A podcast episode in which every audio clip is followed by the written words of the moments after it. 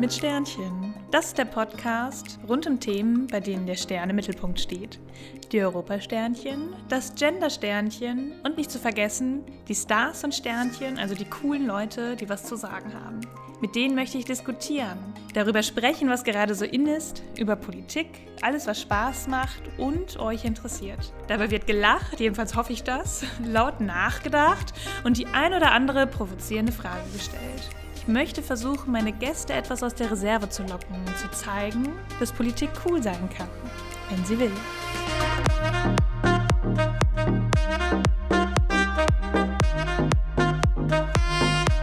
Herzlich willkommen in einer neuen Folge des Podcasts. Heute mit dem schönen Thema alte weiße Männer, ein aussterbendes Phänomen oder harte Realität.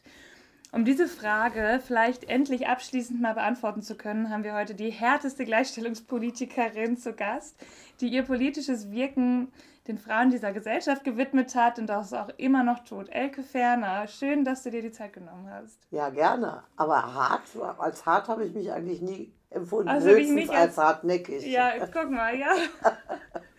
Also das ist es ja, ne? Also hartnäckig muss man ja bei ja. dem Thema, glaube ich, auch sein.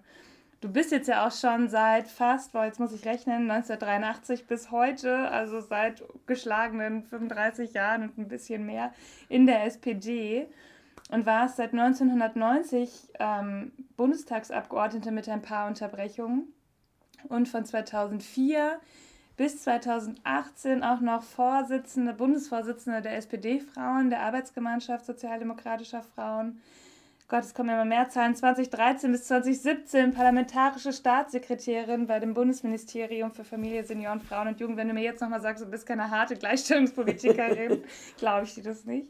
Also du kannst auf echt viel politische Arbeit zurückblicken. Und jetzt verbringst du die meiste Zeit unter der Sonne in Griechenland. Ja, schön wär's, schön wär's.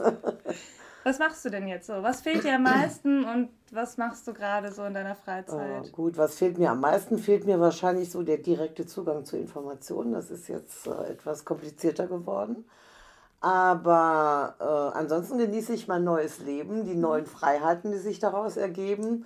Aber nochmal, äh, hart finde ich jetzt, vielleicht äh, benutzen wir dasselbe Wort und ja. meinen aber was Unterschiedliches mit hart, äh, unter hart verstehe ich, also wenn man sozusagen ohne Rücksicht nach links so und rechts mit Ellbogen ja. äh, für was kämpft, das, das ist nicht der Fall. Ich bin eher, würde mich eher als hartnäckig bezeichnen. Ähm, manchmal auch schon äh, penetrant, wenn, wenn so sich überhaupt nichts bewegt. Also hart schon an der Sache bleibend, aber nicht hart äh, zu den Menschen. Und insofern ähm, äh, ist es auch so, dass man, äh, selbst wenn man aus der äh, aktiven oder aus der bezahlten aktiven Politik ausscheidet, ist es so, wenn man mal Gleichstellungspolitik gemacht hat, das lässt einen nicht, nicht mehr los. Also das ja. macht man dann weiter und deshalb äh, kümmere ich mich jetzt im Vorstand des Deutschen Frauenrates um das Thema Parität in Parlamenten und Politik. Hm. Willst du vielleicht mal ein bisschen erklären, was es damit auf sich hat mit Parität in Parlamenten? Ja, vielleicht mal erst, was ist Parität überhaupt? Parität genau, heißt ja. einfach schlicht halbe halbe. Und äh, da, ja, da wir ja mit den äh, Nachhaltigkeitszielen der Vereinten Nationen, also den sogenannten SDGs, äh, bis 2030 einen Planet 50-50, also halbe halbe, erreichen wollen, gilt das natürlich auch für Deutschland. Es ist ja nicht so, als hätten wir in Deutschland unsere Hausaufgaben schon alle gemacht, sondern wir haben da noch reichlich zu tun. Und da beim letzten Mal im Deutschen Bundestag weniger Frauen äh, waren als beim Mal davor, ähm, haben wir, ist jetzt eigentlich die Diskussion nochmal da, wie kann das denn überhaupt sein, dass die Hälfte der Bevölkerung nur durch gerade mal 31 Prozent der Abgeordneten repräsentiert wird. Und ich habe eigentlich mein ganzes Leben lang, auch seit ich Abgeordnete bin, immer nur eine Richtung gekannt in der Gleichstellungspolitik, nämlich nach vorne und nach oben. Vielleicht mal nicht so schnell, wie man es gerne hätte, aber doch äh, in der Richtung äh, richtig. Und jetzt äh, geht es eben auch wieder zurück. Und deshalb glaube ich, äh, müssen wir jetzt alles daran setzen, dass wir halbe halbe auch in den Parlamenten hinbekommen. Und Brandenburg hat ja jetzt letzte Woche ja. als erstes Bundesland äh, was in die Richtung beschlossen.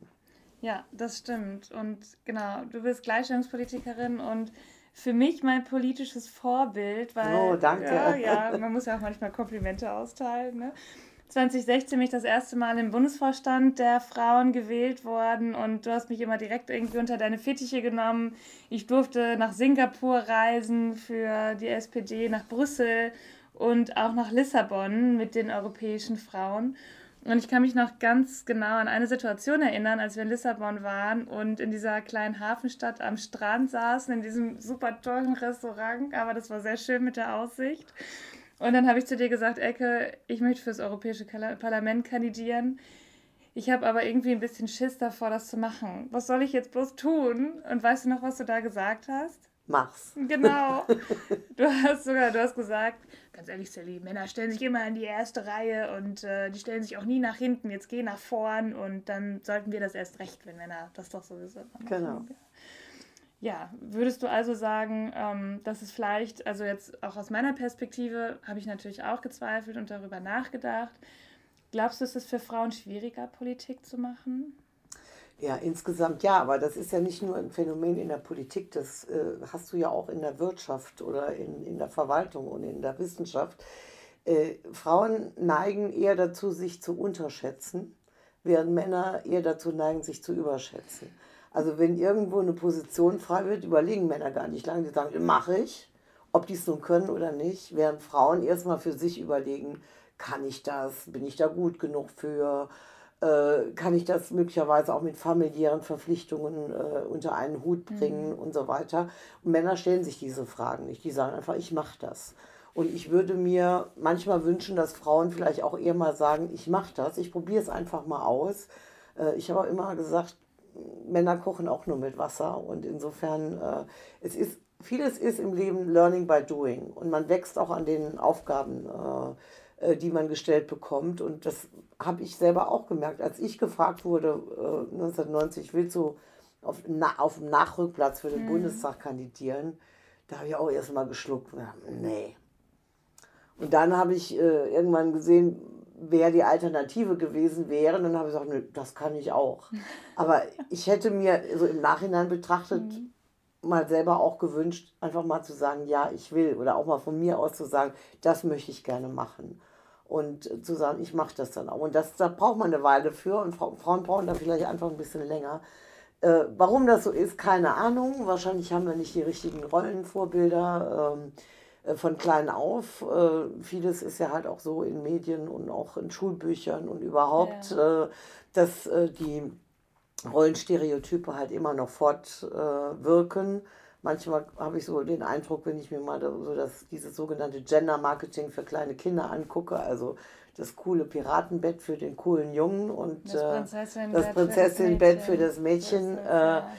Äh, dann auch noch schön in, in Pink und, äh, und Blau äh, mhm. gehalten. Äh, das, so schlimm war es nicht, als ich klein war, aber ja. es war schon schlimm genug. Insofern, glaube ich, brauchen wir einfach, müssen wir diese Rollenstereotype auch überwinden, damit auch mal Jungs in einem Himmelbett schlafen können und vielleicht auch das Mädchen mal ins Piratenbett, äh, das Piratenbett sich wünscht. Ja, das ist wichtig. Vor allem, weil Jungs ja auch genauso stigmatisiert werden, wenn sie es jetzt machen. Ganz würden. genau. Also ist ja eigentlich, also du warst mein Vorbild, eigentlich bräuchten wir doch dann viel mehr Frauen als in, also Vorbilder von Frauen in der Politik, dass man auch sich irgendwo wieder dran spiegeln kann als Frau. Ja, deshalb, das ist ja, ich meine, als ich anfing 1990, äh, äh, betrug der Anteil, der Frauenanteil im Bundestag noch keine 20 Prozent. Ja, und wir waren in der SPD-Fraktion auch zum ersten Mal und auch nur wegen Quote. Und ich würde heute hier auch nicht sitzen, wenn wir keine Quote gehabt hätten damals. Äh gerade mal etwas über 20 Prozent. So, jetzt sind wir in der mhm. SPD-Fraktion immerhin schon bei knapp 42 Prozent. Ähm, aber im Parlament auch nur erst bei 31 Prozent. Das ist ja meine. Äh, 27 Jahre, das ist eine Generation. Und in einer Generation hat es mal gerade von 15 auf 30 Prozent gebracht. Das, das, kann ja nicht sein. Also ich möchte das gerne noch erleben, dass ja. mal die Hälfte Männer und Frauen im Bundestag sitzen. Ja, und vor allem, um also zur Ausgangsfrage so zurückzukommen, das passt ja genau gut. Alte weiße Männer sind das ja einfach ganz oft. Und so ja, das ist leider wahr. Sophie Passmann ähm, hat ein Buch geschrieben, alte weiße Männer. Wolfgang Gründiger hat schon vor ein paar Jahren das Buch Alte Säcke-Politik geschrieben. Also das Thema ist überall und wir kennen das ja auch ganz gut. Man bekommt Zuschreibungen irgendwie, weil man weiblichen Geschlechts ist und wird vielleicht nicht immer sofort ernst genommen. Und Männer meinen, sie könnten einem irgendwie freundschaftlich das Knie tätscheln. Das würden die bei keinem anderen Mann machen. Bei Frauen tun sie es aber ganz oft. Ja. Aber ganz im Ernst, irgendwie, das frustriert einen ja manchmal. Manchmal frustriert mich das auch als Kandidatin, wenn ich irgendwo hinkomme und dann werde ich total oft auf gleichstellungspolitische Themen reduziert. Alle denken, ich könnte nur das. Ja. Das ist ganz oft der Fall dann wird man belächelt oder man muss auch immer wieder dafür kämpfen, auf politischen Veranstaltungen wirklich zu erscheinen und nicht nur zu sagen, ach, du kannst auch die Moderatorin sein, wenn du genau. möchtest. Und äh, dass dann nicht nur Männer auch das Mikro an sich reißen oder dass sexistische Sprüche so ein bisschen, also dann wird ganz oft höflich gelacht, weil was sagt man dann? Ne? Ja, ja. Also ich bin auch dazu übergegangen, dann auch genauso zu reagieren und nicht höflich zu lachen und das irritiert dann auch immer ganz ja, viel. Das ja. ist immer manchmal auch spannend anzusehen. Was ist dein Mittel zu sagen, mehr Frauen in die Politik, weniger alte weiße Männer? Wenn wir jetzt sagen, Parität ist der Weg, aber wie kriegen wir diese Frauen, die dann 50-50 da sein sollen, in die Politik rein? Also wir, es ist ja nicht so, als ob uns die Frauen in der Politik fehlen würden. Die Frauen sind ja da. Die sind in der SPD, die sind auch in anderen Parteien da. Äh, das Problem ist halt nur, dass sie die Chancen nicht bekommen, auch äh, Mandat, ein Mandat dann erringen zu können. Und deshalb glaube ich, dass man äh, mit parteiinternen Quoten zwar einen Teil des Problems lösen kann, das haben wir ja auch in der SPD, aber das funktioniert leider immer nur dann, wenn viele Mandate über die Listen gewonnen werden äh, und weniger direkt gewonnen werden. Mhm. Wenn wir aber viele Mandate direkt gewinnen und möglicherweise die Liste gar nicht mehr zieht, dann äh, sinkt der Frauenanteil. Und deshalb, glaube ich, kann man das nur über das Wahlrecht ändern wir haben die Frauen, die Talente sind da.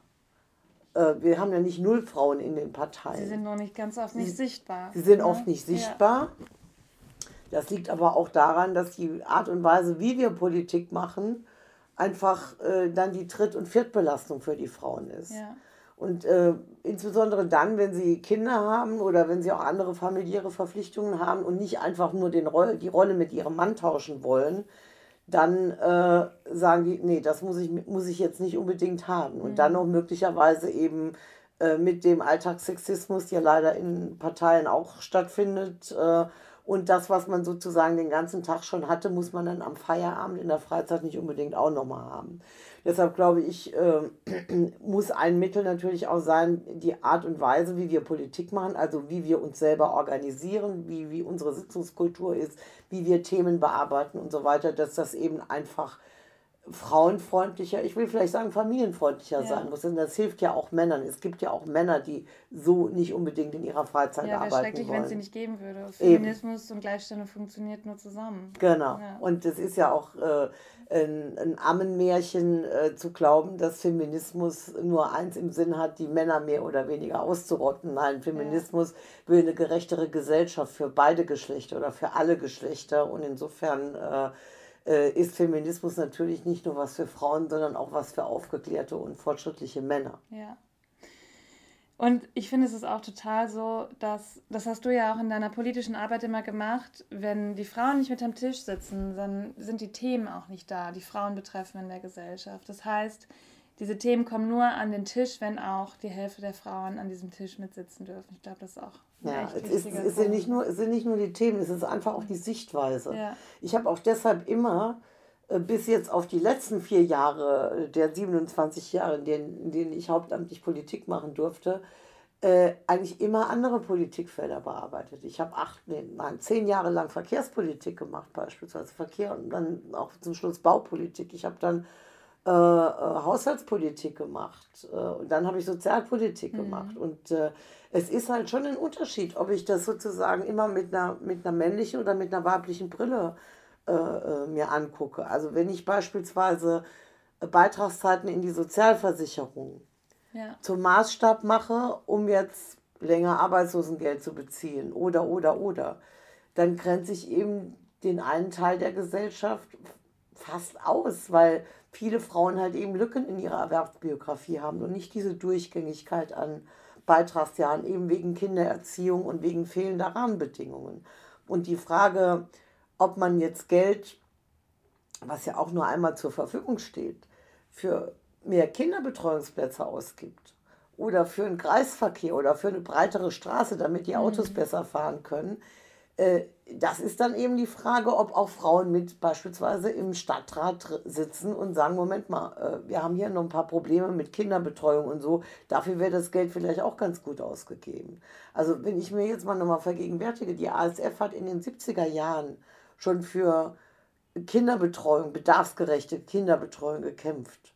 Und den Rechtsanspruch, den haben wir erst seit äh, ich glaube 98 war das oder 2000 war das mit dem Kindergarten und für die unter äh, Dreijährigen äh, war es sogar erst äh, 2009 oder 2010. So wie lange so etwas braucht und das mhm. geht eben, das hängt eben auch damit zusammen, ob jetzt die Interessen, die vorhanden sind und auch Männer haben ja ein Interesse daran, dass ihre Kinder gut versorgt so sind. Es, ja. ähm, dass die aber dann halt auch artikuliert werden müssen. Ja. Und Männer äh, artikulieren dann vielleicht eher die breite Straße, damit man mit dem Auto schneller fahren kann und ungehinderter fahren kann, während die Frauen vielleicht sagen, naja, wir brauchen vielleicht mehr Bordsteinabsenkungen mhm. und brauchen breitere Gehwege, ja. damit wir mit den Kinderwegen ja. da vorbei, aneinander vorbeikommen und vielleicht auch mehr Radwege oder so. Ne? Und ähm, wir haben jetzt ja die Europawahl in diesem Jahr und das ist ja auch total eigentlich wichtig und ich habe immer das Gefühl, dass es auch so ein bisschen was, was vielleicht hinten rüberfällt. Das ist ein Frauenthema, auch ganz stark die Europawahl. Denn auch Frauenthemen sind ja das, was in Europa stattfindet. Was ist für dich das wichtigste Thema für diese Europawahl, wenn du über Frauen nachdenkst? Ähm, dass die Populisten nicht die Überhand gewinnen dürfen. Denn die Populisten machen Politik zu Lasten auch der Frauen. Das sieht man äh, überall, auch wenn vielleicht an der einen oder anderen Stelle mal eine Frau bei denen vorne steht, wie, wie die Le Pen in, in Frankreich. Aber nein, sie verfolgen im Prinzip ein rückwärtsgewandtes, äh, monolithisches Bild einer Gesellschaft von äh, älteren weißen Männern, um es mal vielleicht ja. auf, die Eingangs, auf die Eingangsthese also nochmal noch zurückzubringen. Männer, Und genau. das, kann, das würde uns wirklich massiv zurückwerfen, wenn man sich anguckt, was in anderen Ländern, in Ungarn beispielsweise, was die, die populistische Regierung dort macht oder was in Polen äh, passiert und in anderen Ländern, das möchte ich nicht haben, nicht in, Euro, nicht in Deutschland und nicht in Europa. Und deshalb, glaube ich, haben Frauen äh, am meisten zu gewinnen, aber auch am meisten zu verlieren bei der Europawahl. Und deshalb sollen die um Gottes Willen auch zur Wahl gehen und fortschrittlich wählen und natürlich mit Katharina Barley eine Spitzenkandidatin äh, auch der SPD zu wählen, die ähm, sozusagen die Gleichstellungspolitik auch im Blut hat. Und insofern wäre das ja. toll, äh, wenn möglichst viele Frauen äh, zur Wahl gehen und dann auch SPD wählen bei der Europawahl. Sehr schön. Das ist schon fast das Schlusswort. Nämlich, ich hätte dich sonst noch gefragt, was deine Botschaft gewesen wäre für die Frauen da draußen, die diesen Podcast hören. Aber die hast du jetzt ja gerade eigentlich ja, schon. 100 Jahre Frauenwahlrecht. Nutzt ja. es. Geht Sehr. hin, wählt. Sehr gut. Ich hoffe, dass ihr euch alle von Elkes Motivation anstecken lassen habt, so wie ich das auch schon immer getan habe. Und danke euch fürs Zuhören. Danke, dass du da warst. Elke. Gerne, gerne. Viel Erfolg. Danke.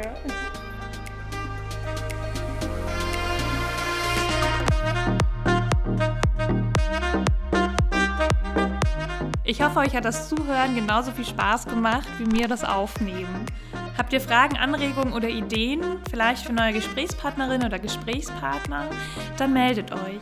Und wenn ihr mögt, hören wir uns nächste Woche wieder.